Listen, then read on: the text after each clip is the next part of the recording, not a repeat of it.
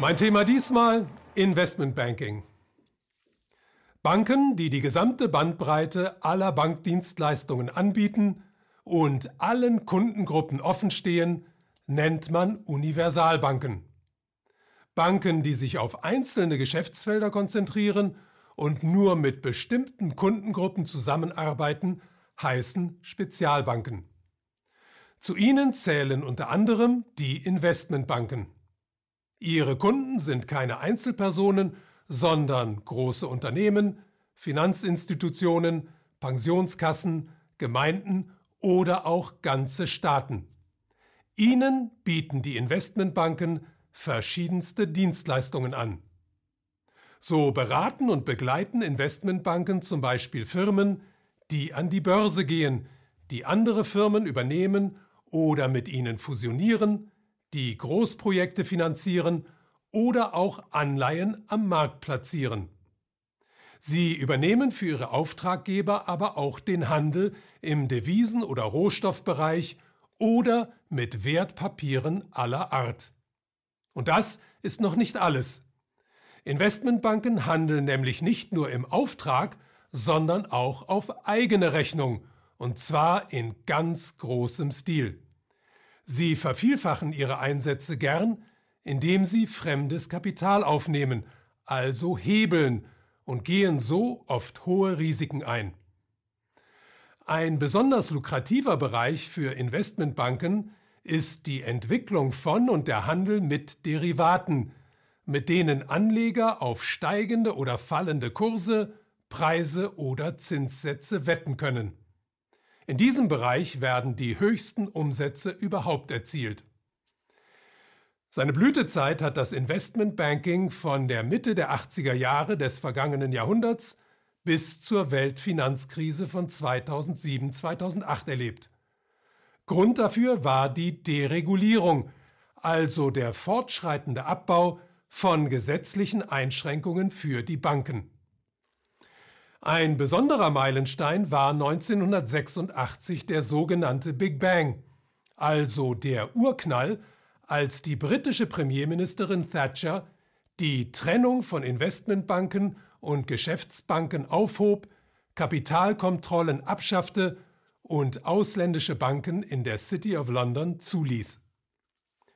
Zu den Banken, die sich die Deregulierung umgehend zunutze machten, zählte vor allem die Deutsche Bank, die 1989 die britische Investmentbank Morgan Grenfell und dann zehn Jahre später die US-Investmentbank Bankers Trust übernahm und so das Investmentbanking zu ihrem Kerngeschäft machte.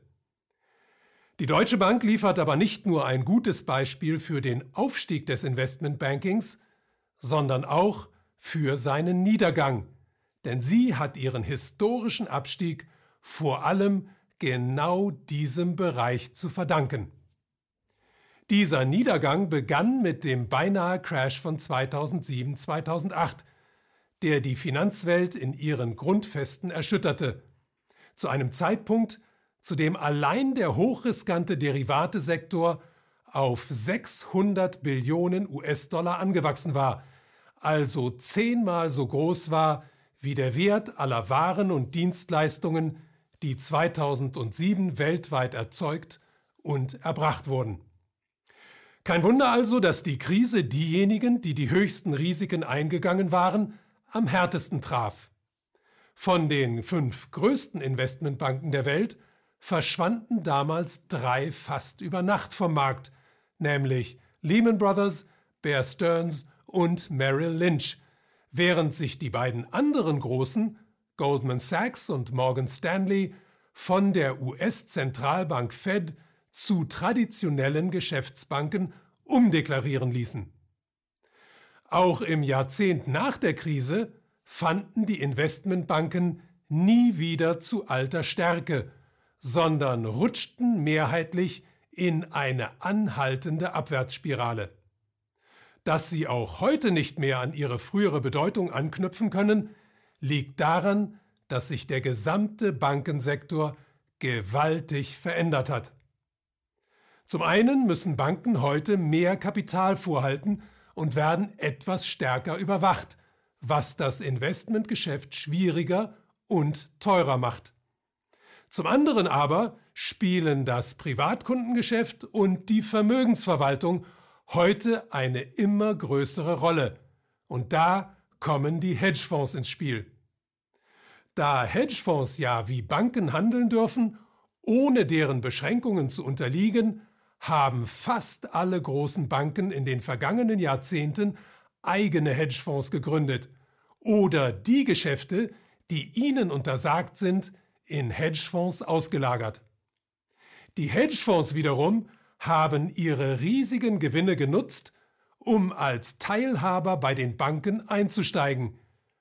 Auf diese Weise ist eine Symbiose entstanden, die den Hedgefonds immer mehr Macht verliehen hat. Da gleichzeitig das Vermögen des oberen Prozents der Weltbevölkerung explodiert ist und Hedgefonds ja weitgehend als deren Vermögensverwalter arbeiten, haben sie heute eine in der Geschichte fast einmalige Sonderstellung, die die der Investmentbanken zu ihren Glanzzeiten bereits weit übertrifft. Und da zurzeit alles darauf hindeutet, dass die Konzentration immer größerer Vermögen in immer weniger Händen sogar noch zunehmen wird, dürften die Hedgefonds die Investmentbanken in der vor uns liegenden Periode noch weiter überflügeln.